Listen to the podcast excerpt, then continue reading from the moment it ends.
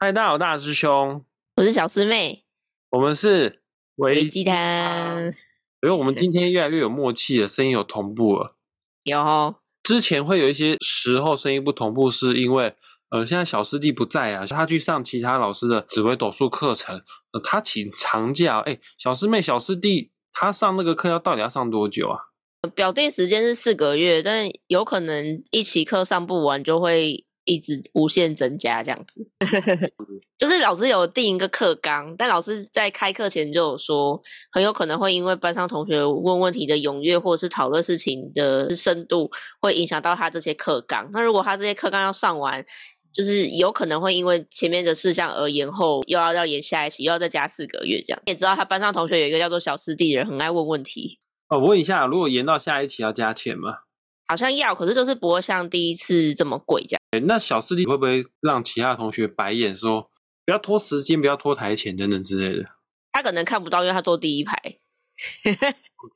小师弟那么高哎、欸，小师弟比大师兄还要高啊，有没有一百九啊？他一百八十七，一百八十七，坐第一排，后面怎么坐？好像坐到第一排的边边这样。OK，那因为小师弟正在进修，他可能会有四五个月的时间没办法跟我们共同的录音。以前哈，小师弟没有去进修的时候，他会带小师妹一起来到大师兄的录音室来这个空间一起来录音。所以说我们说大家好，我们是微鸡汤呢，都非常的同步哈。那现在都是视讯的方式。呃，小师妹在小师妹的空间，大师兄在大师兄空间，当然这一直都在他自己的空间。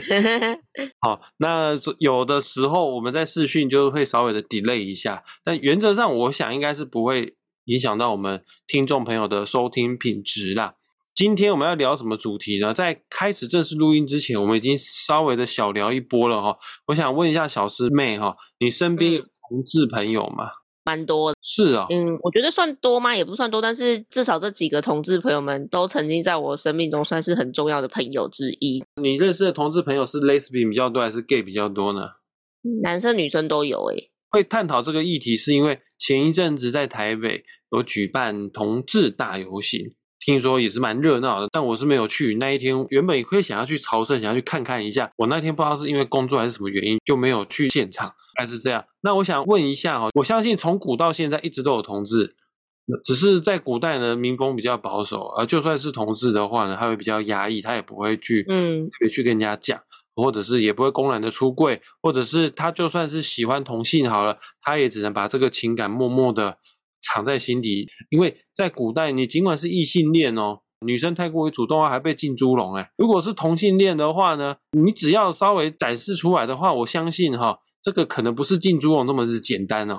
当然，现在的人哈，同志的比例哦有越来越高。我不知道是真的有越来越高，还是因为以前民风保守都把它压下，以前就这么样的高。我也想了解一下哈，这个关于同志的部分，用灵性的层面来去看的话呢，它是否也代表一种不同的意象？我这么样说好了，曾经小师弟有借大师兄一本书，这本书超好看的。我到现在都印象非常的深刻。这本书的名字叫做《海奥华预言》，就是讲、嗯、你也有看过，就讲一个人主角好像叫米奇还是叫米歇，我忘记了，我我也忘记。我就暂定叫米歇好了。如果讲错的话，欢迎各位听众朋友们来 Apple Podcast 留言来纠正我。主角叫做米歇，然后有一次他睡觉睡到一半被外星人带走了，对，被外星人带走。对，然后外星人自称他们来自于一个星球，叫做海奥华。外星人带走米歇的原因，是因为他想要带他来体验一下这个，看看我们外星文明的生活，然后要把米歇当作是一个传讯者，希望你看过我们的外星文明的生活之后呢，哦，然后他也会跟这个米歇分享一些灵性相关的知识，然后希望米歇回到地球可以写成一本书，让地球人可以一起来扬升。米歇里面有写的很多很多的内容，真的都蛮惊奇、蛮好玩、蛮有趣的哈。那其中有一点啊。这个他是这样说的，他觉得海澳华人长得都非常的高，非常的瘦，非常的长，然后他分不清楚他们是男生还是女生，他就问海奥华人说：“哎，你们到底是男的还是女的呢？”那印象很深刻，就是海奥华人说他们都是雌雄同体，在他们的社会当中，他们没有明确的去区分谁是男生谁是女生。某种程度，现在我们的同志哈，他们也算是雌雄同体。就是他可能有物理男性的特征，或者是物理女性的特征，可是呢，他的内在呢，可能是不同的性别哦。我是有男性的特征，可是我内心呢是有一个住着一个小女孩等等之类的。我在想，这是不是一种雌雄同体？所以我好奇哦，现阶段同志的比例好像有越来越多，当然也有可能没有越来越多，可能差不多。但某种程度，同志是不是比较接近外星人？但我这个绝对不是贬义哦，我这个是褒义哦，甚至他们是更高等的民主，因为海奥华人的科技非常的发达哦，然后甚至呢，他们不需要吃什么太多的食物，有的时候数孔体就会罢。海奥华人的这个科技发展啊，各个方面呢都领先地球人好几个层级啊。那他们的雌雄同体，某种程度，我觉得同志也是雌雄同体。所以，同志是否是比我们一般异性恋的人来说，在灵性这方面的话，处于更高的维度，或者处于比较高的扬升的状态吗？这一点我不是很确定。所以说，我要请这个我们的一位好朋友，但我先说哈，我请他出来现身说法，不代表他是同志，只是他懂得不少哦。然后我们希望可以听听他的意见跟想法。来，我们来欢迎 J。嗨，J。嗨。嗨。怎么感觉你在挖坑给我跳？我没有挖坑给你，我如果要挖坑给你跳，我现在就会问你说，你喜欢的是男生还是女生呢？我告诉你，我没有办法回答你这一题，但是我只能告诉你，我有被男生跟女生都告白过。啊，你你你不知道你在臭屁什么东西？对啊，拽屁呀、啊！回呢，回到能量层次呢，应该说以我们自己主观的角度，我们会认为。现在所处的这个时代，好像同志的比例很多。那我必须要讲，那个都是我们自己的二元性对立的区别滤镜所产生的。大师兄有讲嘛？其实你从有远古人类有所谓的自我意识开始，其实不管是所谓的同性或者是异性恋，那个比例本来就是一样的，只是在当时，对，在当时的社会氛围，或者是宗教，或者是文化。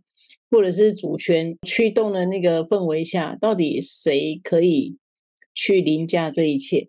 那当然，如果以传统宗教来讲，就是异性恋才是所谓的正常。但是在这样的一个氛围下，不代表同性恋是没有的，或者是他们就是异常的。因为所谓的正或异常，纯粹都是以比例来决定嘛。那我们要跳脱这个层次，你你在制高点来看，到底什么叫做正常，什么叫异常？嗯，所以从以前到现在，同性恋跟异性恋的比例都是差不多的，所以我不用担心。像有一些长辈他们会说啊，可恶，台湾开始同婚合法了，哦，将来会越越来越多的小孩都变同性恋，所以说不太可能会有这种问题发生。对啊，或者是有人说什么，因为现在的饮食都乱七八糟，什么塑化剂造成同志越来越多。其实这种说法都是先射箭再画靶，你不觉得吗？倒、哦、果为因啊，哈。对，其实根本就不是这个状况啊，就是我喜欢同性或喜欢异性，那个就不是我能决定的啊，那个就是天生的，我的本性所驱动。那这个也无。关乎到底所谓的正常或是异常，那跟那个一点关系都没有。那第二个，如果你从灵性或者是能量场来看，如果我们自己自身的角度会觉得，哎，怎么所谓的同志越来越多？那个就表示我们自己的二元对立观的滤镜很重。嗯，我的意思说，如果同志那么多，那你为什么不去称一称，或者是去看一看那个比例？也是很多异性恋在结婚或者是在一起啊，所以那个根本无关乎比例啊，而是我们自己本身的主观滤镜在决定我们看待这个世界是怎么看的。嗯，那我想问一个问题：从灵性的角度来看，又或者是像 J，你可以看到每一个人的能量场，那你觉得？同性恋跟异性恋有什么样的不一样呢？同性他们在灵性上的修炼会比较快一点。是哦，直接讲结论，第一个是因为他们的挑战比较大。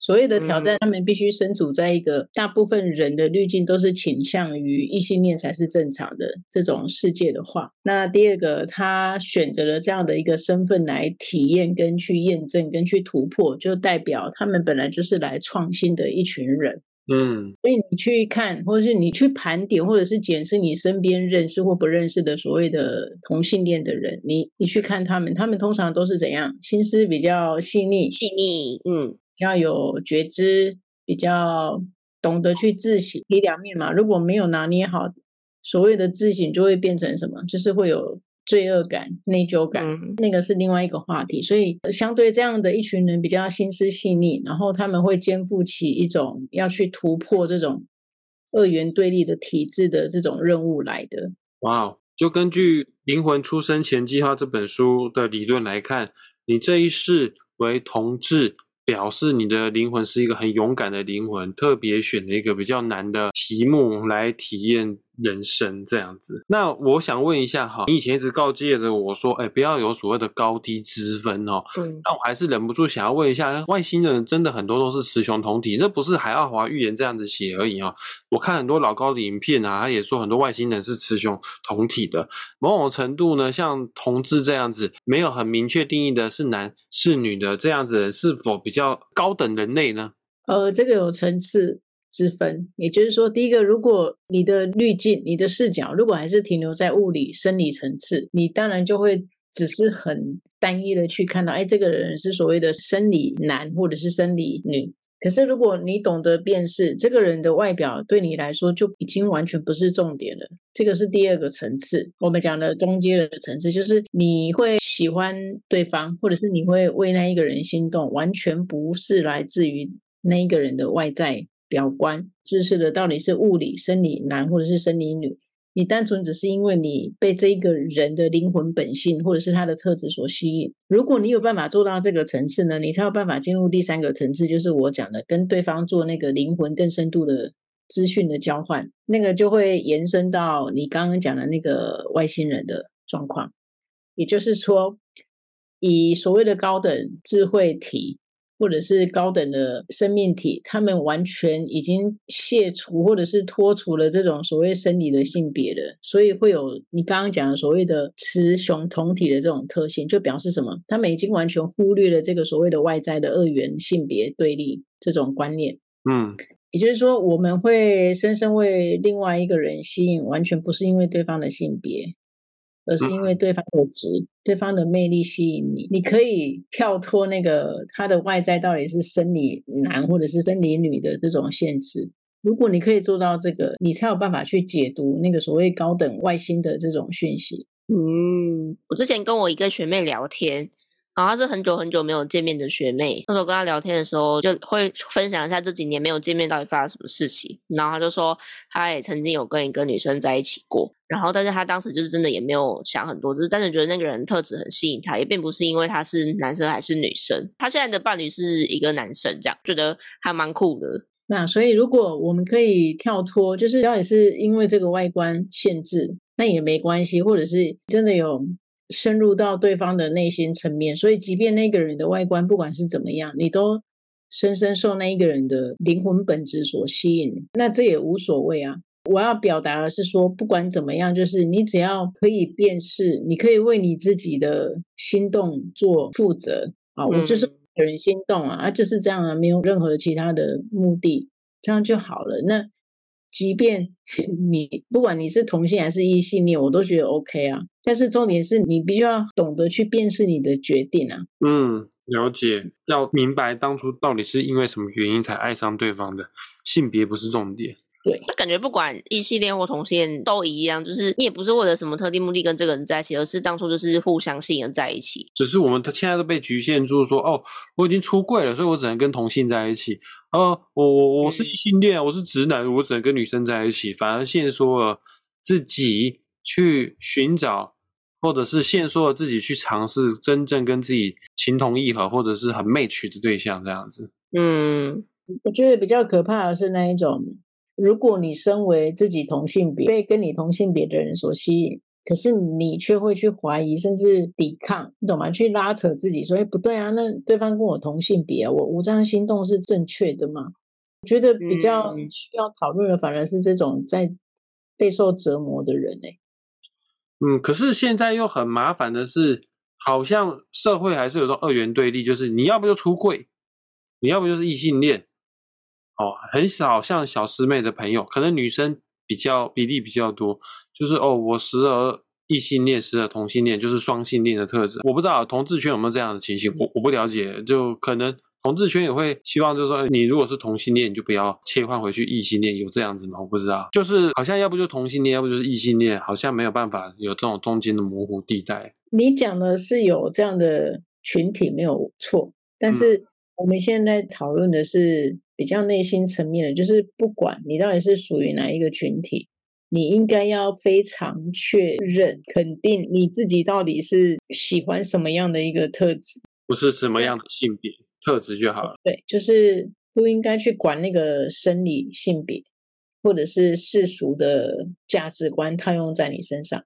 因为不管怎么样，你不管选择所谓的男生或是女生，你要去想哦，最终跟你过一辈子的人是谁？嗯，你不是要活在其他人的嘴巴里面呢？可以给你幸福的，也不是那一些你身边会叽叽喳喳。或者是给你奇奇怪怪的那个酸言酸语的人，确实，嗯，但是虽然话是这样讲，但是你跟这个人活到一辈子，中间大概有三分之二时间都要一直受别人的耳语，所以为什么我们一直在讲嘛，就是嗯，所谓的爱，或者是你要付出等等的，或者是不管你的选择，那个前提都必须是来自于你本身要够强大、够丰盛。嗯，就不会被别人言语影响了。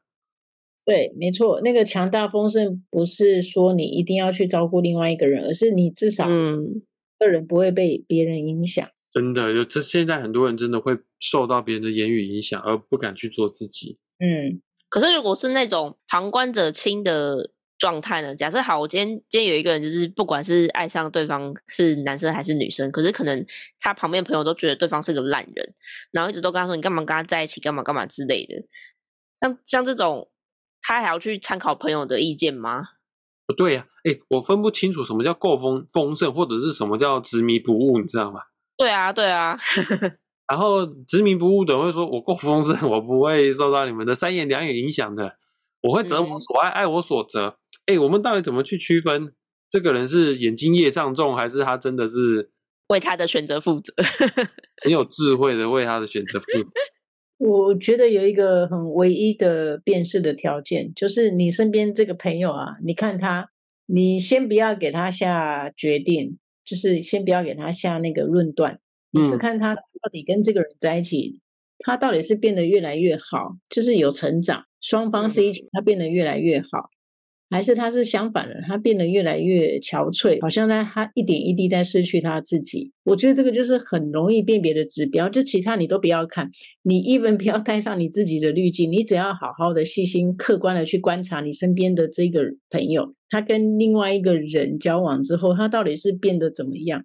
你光是去看这个他的交往前后的变化就够了，这些 蛛丝马迹就够了，其他你都。even 你不要自己去下判断，你光是观察你的在意的朋友，他所谓的展开一段恋情后他的变化，你自己应该就可以看得出来。嗯，你刚刚讲也是，对，他如果变得不好，那也不代表对方不好，搞不好就是他们两个的频率不合，你懂吗？就是有时候这个还要更进一步的层次去区分，就是。这个都没有所谓的，到底是哪一个人不好？应该是说这两个人凑在一起频率到底 O 不 OK？这好难哦，感觉就是不要管别人的事情比较好。对，不管就是你要处在一个很很超然的境界去观察他，去倾听他，这个才是对对方有帮助的意见。嗯，要不然我们都很容易会因为哎，他就是我的好朋友，我就是。舍不得，或者是看不惯他被所谓的对方欺负，还是干嘛？可是通常我们都会有迷失啊，尤其是亲密的关系，那个亲密关系是他们两个人相处啊，你又不是他们。我问你，你 真的有办法百分之百确认？哎，他们两个相处，你的那个跟你比较熟的朋友，他真的都是所谓对的一方吗？不要轻易的去评断对错。对，你只要观察他们两个到底是一起变好。一起变坏，还是其中一个变好，另外一个变坏？你只要去观看这个差别就好了。哎，会有一个变好，一个变坏。我我以为要不就一起好，要不就一起坏。竟然有一个变好，一个变坏。那一个变好，一个变坏，它代表什么样的意思呢？这个有两个意思，就是坏的那个它本来有可能就不好，另外一个意思就是它有可能就是遇到能量吸血鬼，嗯，去成就了对方的好，所以这个还是要去做更深一层的辨识。了解。我有问题耶，就是像有时候当我知道身心灵这件事情是一个没有对与错的时候。我我有时候就会提醒我自己，不要当一个随便在后面讲人家坏话的人。可是我今天当你的朋友，就遇到一些他就是想要跟你倾泻一些事情，然后就希望你可以站在他这边一起骂对方。他可能不一定希望你跟他一起骂对方，可是他如果发现你这么超然的看待一切，他就觉得我们我们的友谊好像没有办法再深更深入的交心。他会觉得那会不会造成？对对对，他会不会造成这个友谊越来越疏离，会越来越远？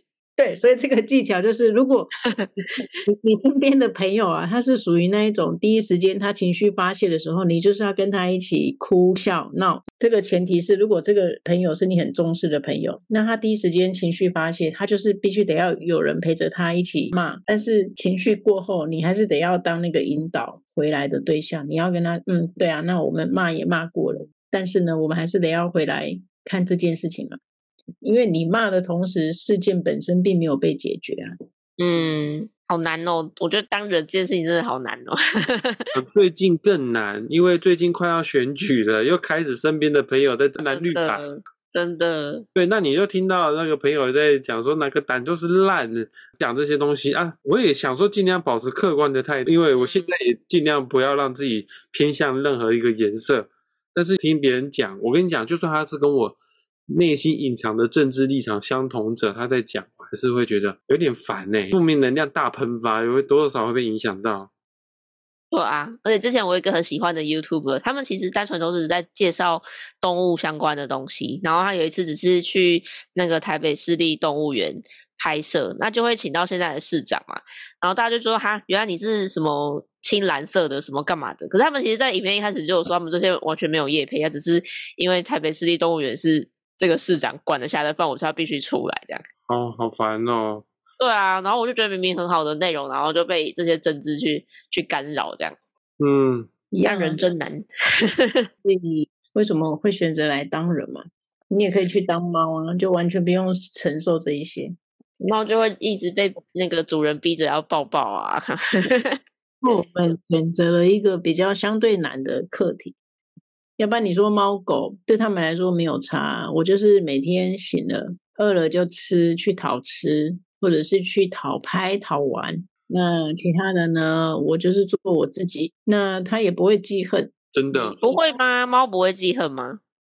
嗯，我觉得那个是比较狭隘的传统说法。哦，说法都是说猫会记恨，但是它不是记恨，猫是相对比较会去抒发自己情绪，跟去煽动主人。煽动主人，倒不是说他会记恨，不会用记恨这个词来形容宠物。哎，我觉得会记恨的，always 一定都是人类。嗯，因为猫狗相对单纯，动物、小孩跟老人一定都是最单纯的，相较于现在的我们，真的是哦。对，所以，我们当人类的功课有一部分就是为了要摘除我们的二元对立的滤镜。没错。好，那我以后当我身边有人跟我在讲政治的时候，我会跟他说：“哦，嗯，对你讲的好像也没错哦，可是还是要右耳进左耳出，大概是这样。”对，你看着他，你听着他，但是没有看或者是听进心里面，这个才才是最高的层次。你要怎么做？教我一下。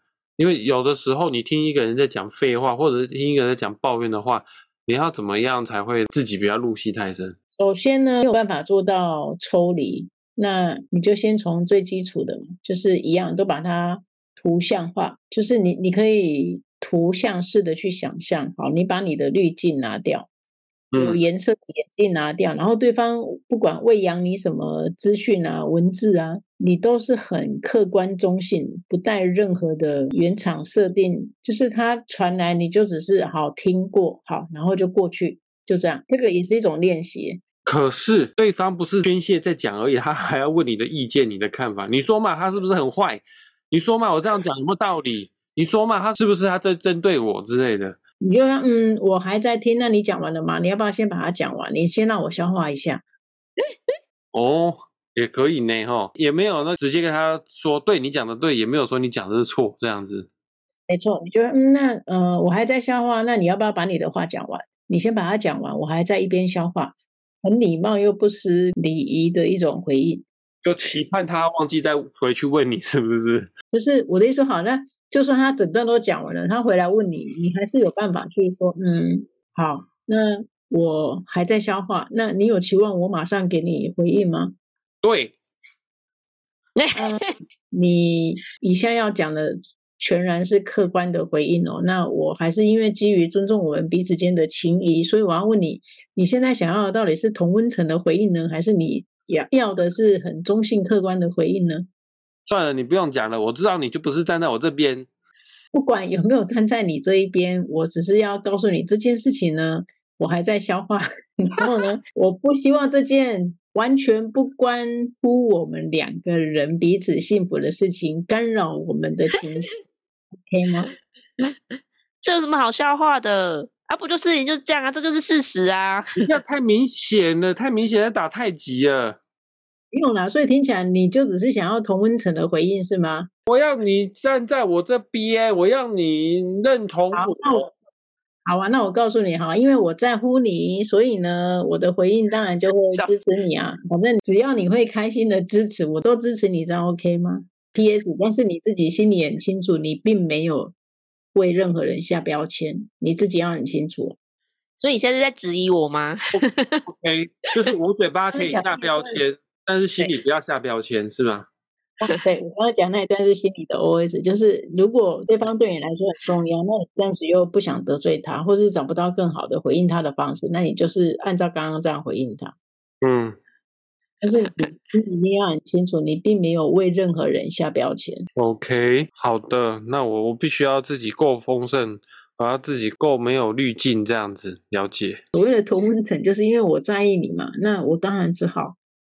看起来表面上我是在安慰你、附和你，但事实上我自己个人心里很清楚，我并没有为任何一方去贴标签或下定义。了解。所以呢，一样就是如果我们身边有一些同志朋友，我也遇到一些朋友，就是即便我们现在会觉得好像很开放的状况，可是有一些人他还是为自己在那边限缩、压抑他自己。嗯，可以不着痕迹的去鼓励支持他们。嗯，那大师兄你要出柜了吗？我们要出柜啊！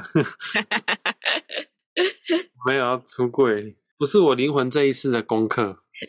但我觉得你好像蛮 OK 的，蛮多人猜。对啊，蛮多人会喜欢你。请你们两位拿掉滤镜，OK？